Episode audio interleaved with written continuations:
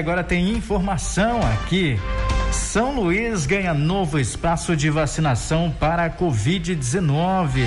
Vamos ao vivo com o nosso repórter Borges Júnior. Borges, que lugar é esse?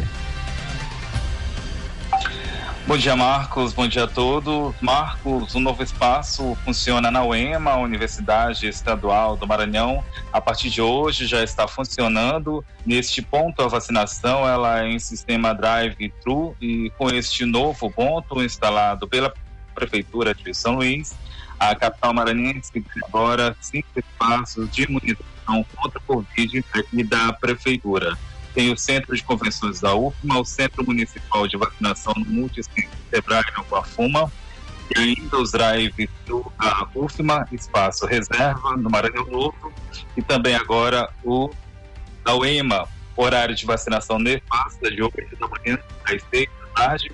O, o, o UEMA já entrou em funcionamento e segue funcionando a partir de hoje.